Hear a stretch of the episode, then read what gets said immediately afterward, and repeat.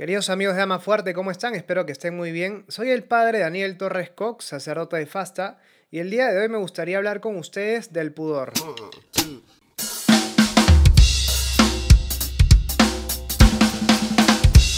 Bien, para hablar del pudor me gustaría concentrarnos en cuatro puntos que vamos a tratar de desarrollar en esta, en esta charla. En primer lugar, obviamente, ¿qué es el pudor? En segundo lugar, Vamos a plantear el pudor como una suerte de equilibrio en medio de una doble tensión. En tercer lugar, vamos a hablar un poco de la belleza, en qué consiste, qué implica, una breve reflexión simplemente porque es un tema realmente muy arduo. Y en cuarto lugar, vamos a hablar de la desnudez parcial, la función objetiva que cumple a veces la desnudez y también un poco de la desnudez en el arte. Bien, espero que estos temas les resulten interesantes. Empezamos obviamente por el primero. Bien, ¿qué es el pudor? Una primera cosa a tener en cuenta es que el pudor es un mecanismo de defensa natural.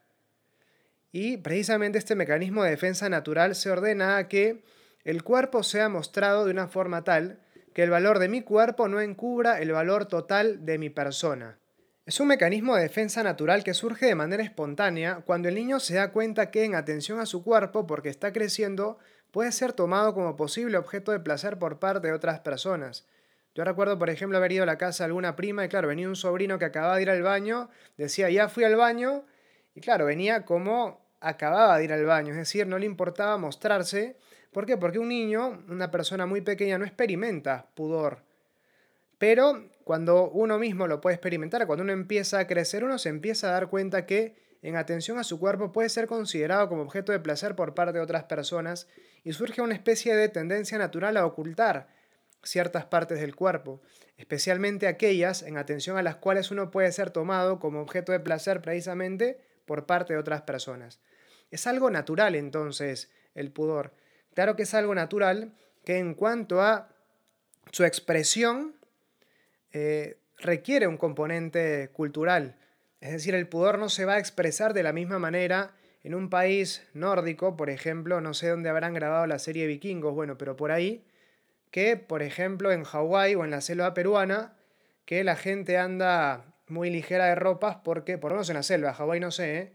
Eh, anda muy ligera de ropas porque hace mucho calor, porque es algo también eh, propio de la cultura de la selva, y este mostrarse de una forma que para alguien que viene de la ciudad puede ser considerado impúdico, no es en realidad una falta de pudor. ¿Por qué? Porque en el contexto en el que ellos se encuentran, esto es algo natural y la forma como ellos se visten es tan normal que para ellos no implica una sobreexposición que puede hacer que uno, en atención a su cuerpo, pueda ser considerado por parte de otro como objeto de placer. Sí, tal vez para un observador externo, pero para ellos es algo natural. Bueno, entonces decíamos que el pudor es un mecanismo de defensa natural, pero que en su expresión requiere entonces una educación porque se adecua a ciertos contextos. Y la forma como se expresa el pudor en un lugar no necesariamente tiene que coincidir con la forma como se expresa en otro lugar. Volvemos al caso, ¿no?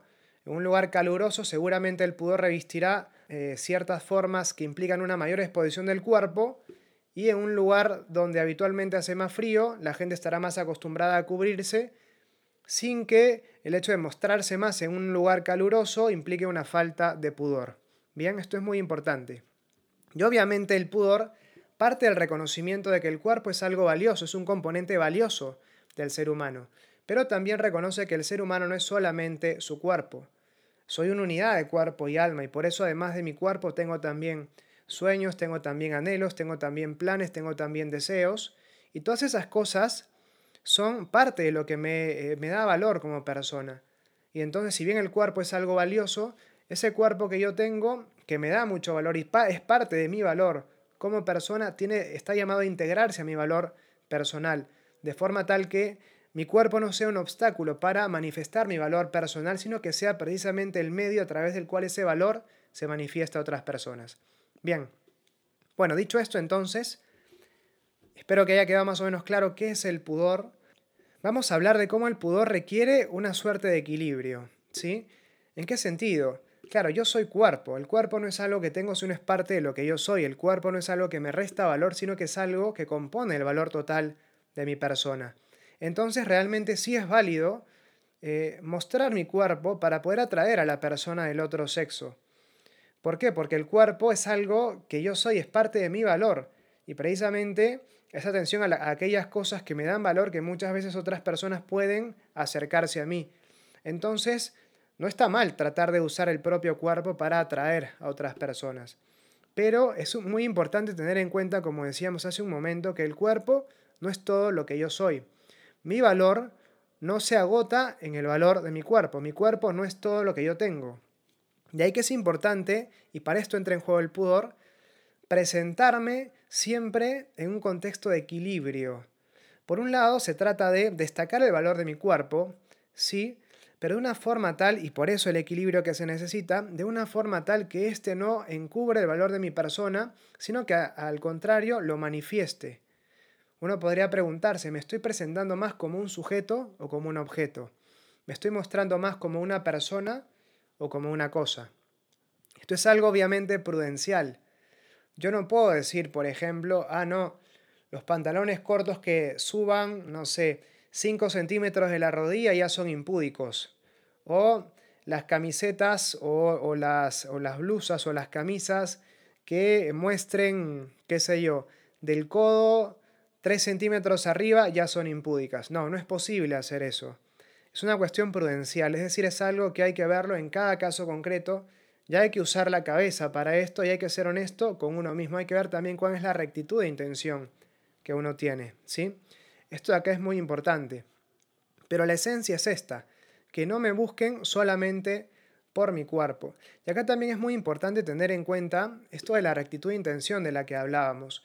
Porque tal vez efectivamente yo puedo mostrarme de una determinada manera con eh, la intención simplemente de manifestar que se lleve una foto del lugar en el que estoy, estoy en la playa, un lugar hermoso, bueno, me saco una foto en la playa, perfecto. Pero también muchas veces yo lo hago, hago esa, esa clase de manifestaciones con la intención de mostrarme, de venderme de alguna manera, ¿no? Bueno, en ese, en ese momento habría que uno preguntarse, uno tendría que preguntarse cuál es la intención con la cual estoy haciendo esto. Y también tener en cuenta que tal vez las otras personas no reaccionan de forma tan inocente como si lo hago yo frente a la manera como muestro mi cuerpo a otros.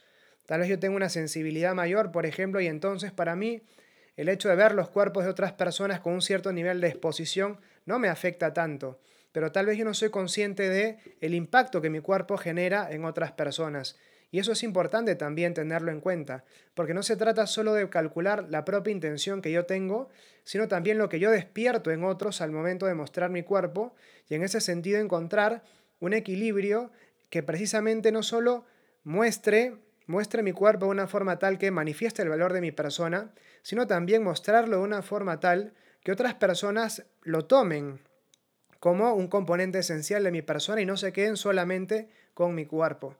Es importante entonces por esto valorar la rectitud de intención de uno, pero también el impacto que yo genero al mostrar mi cuerpo en otras personas, ¿sí? Pero esto de nuevo es algo prudencial. No hay una fórmula, no hay eh, una regla que uno pueda aplicar a cada situación concreta. Es algo que cada uno tiene que valorar, conociéndose a uno mismo, conociendo también su cuerpo y conocer, conociendo el impacto que su cuerpo genera en otros. Y es algo que le toca hacer a cada uno. Por eso decíamos que la castidad no es postergar la sexualidad, sino precisamente trabajarla. Hay que trabajar estos temas. ¿sí? Es muy importante.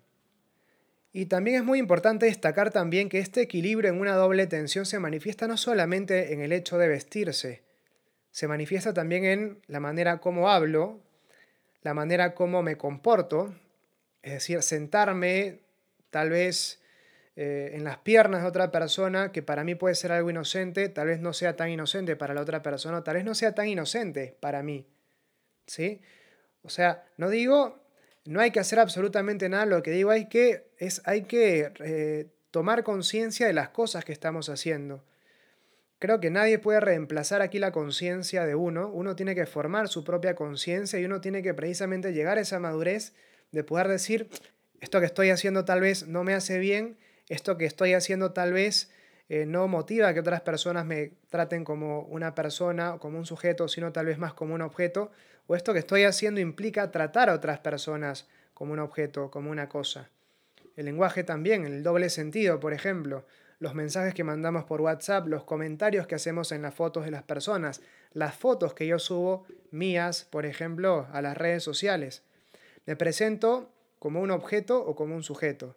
Esto independientemente del sexo, es decir, que yo sea varón o mujer. ¿eh? Esto se aplica para todos. Incluso también hay un poder en el contacto físico. Este contacto tal vez eh, apunta a que la otra persona me valore como una persona realmente o como un objeto. Es muy importante valorar todas estas cosas, ¿no? Pero sobre todo valorarlas uno mismo desde la propia conciencia, ¿no? no tanto esperando que otra persona me diga, oye, esto está bien, esto está mal, sino uno mismo tratar de asumir, vivir con madurez su propia sexualidad y decir, ¿sabes qué? Mira, realmente esto que estoy haciendo no está tan bueno, esto que estoy haciendo no me hace bien, esto que estoy haciendo no me ayuda a despertar en otros amor, sino tal vez actitudes de uso, o yo mismo no estoy tratando, mirando a otras personas con ojos de amor, sino con ojos de uso. Pero bueno, son cosas para seguir pensando, ¿eh? Un tercer punto entonces que me gustaría tocar con ustedes es el tema de la belleza.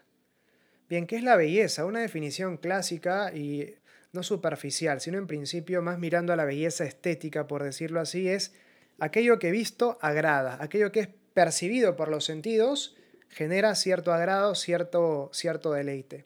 Esto mira, como decíamos, más a una belleza en términos sensibles, a, una, a un atractivo, si se quiere, más mirado desde lo físico. Pero esa definición de, belleza podemos complementarla con otra definición también de belleza en sentido clásico, si se quiere. Estoy tomando en esto a Tomás de Aquino. El esplendor de la forma, dice, que, dice él que es la belleza. Esplendor forme, que podríamos traducir para que no quede como una cosa así este, muy, muy etérea, porque forma no es la, la, forma, la forma del objeto, sino que mira una realidad más profunda. Podríamos decir que la belleza es el brillo de la interioridad. ¿Qué es la belleza? El brillo de la interioridad.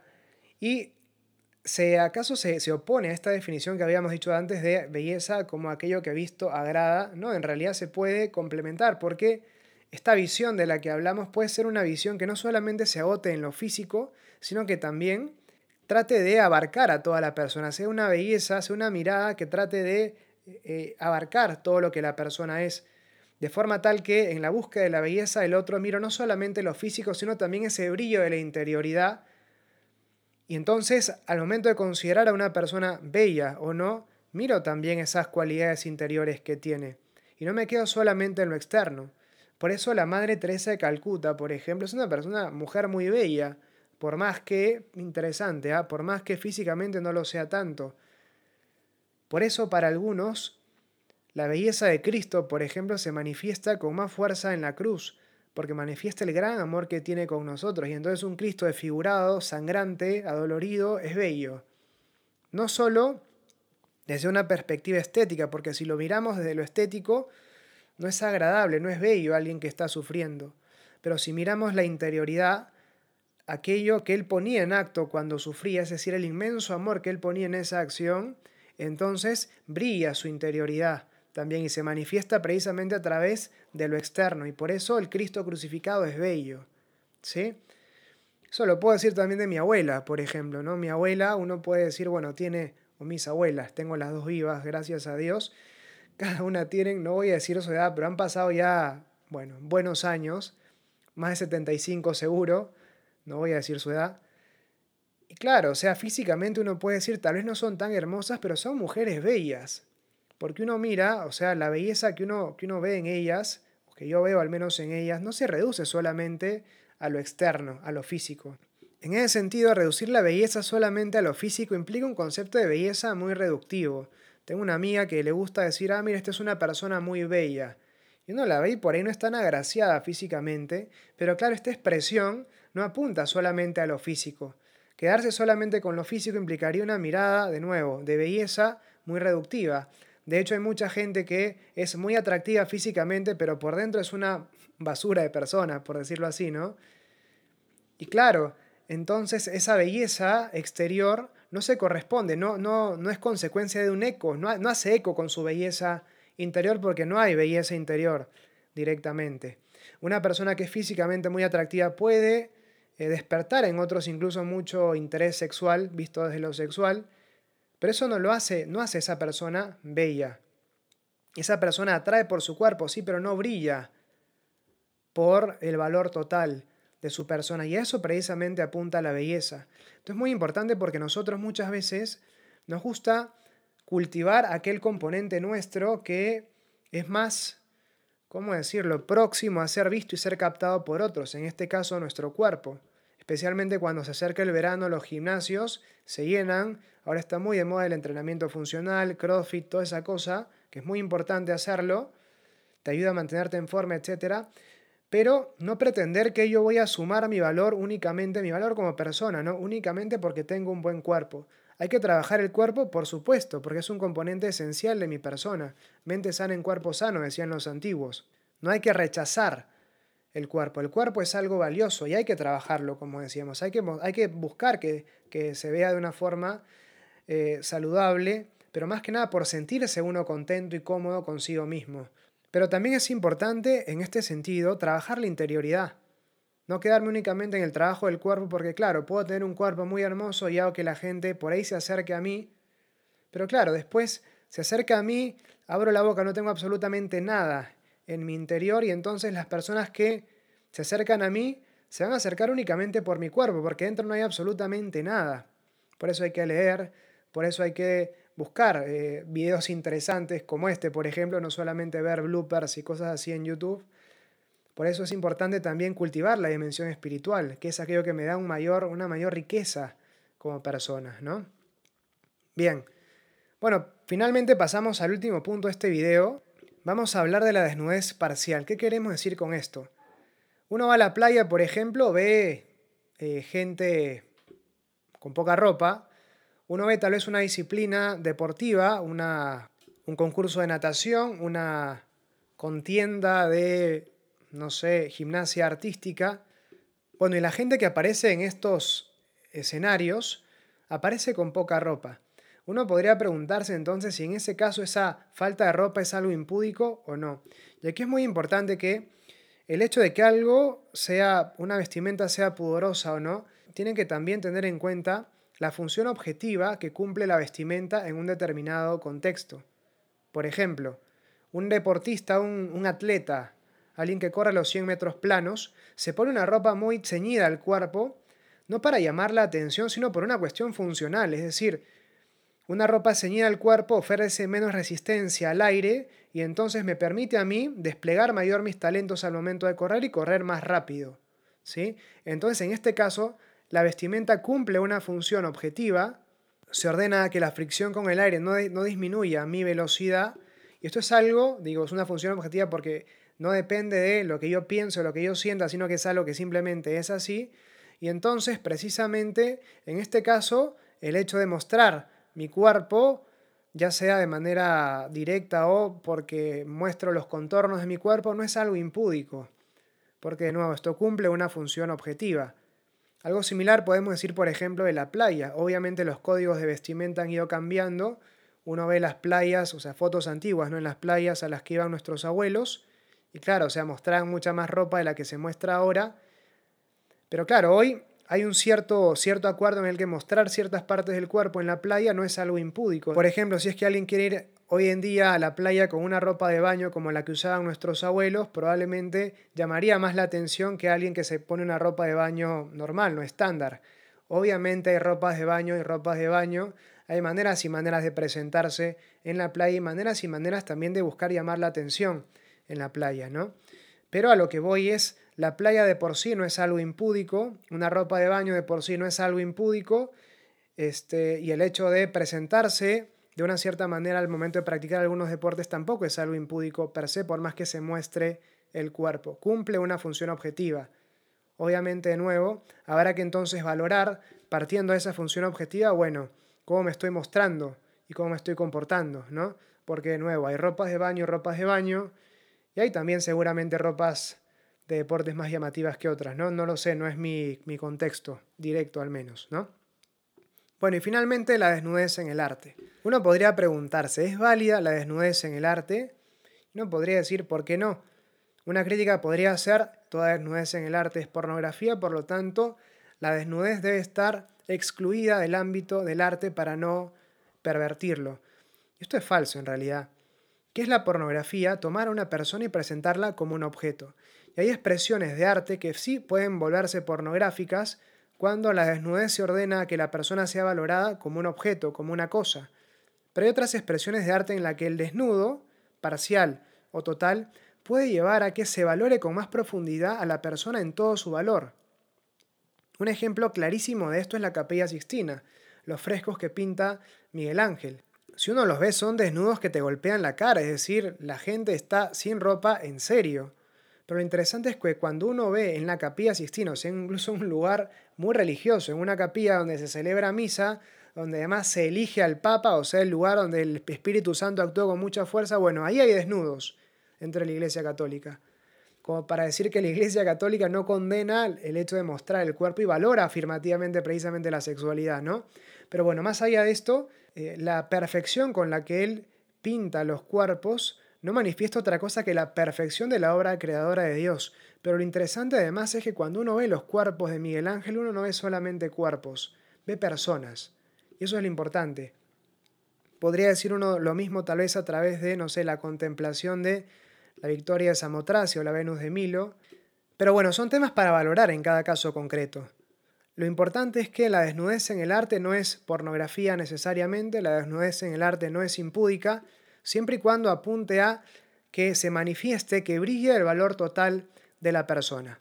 Bueno, espero que este video, este podcast les haya gustado. Saben que pueden contar con más material como este entrando a amafuerte.com y estamos llegando casi al final de este curso que estamos dictando. Espero que esto les esté gustando y nos vemos pronto. Chao.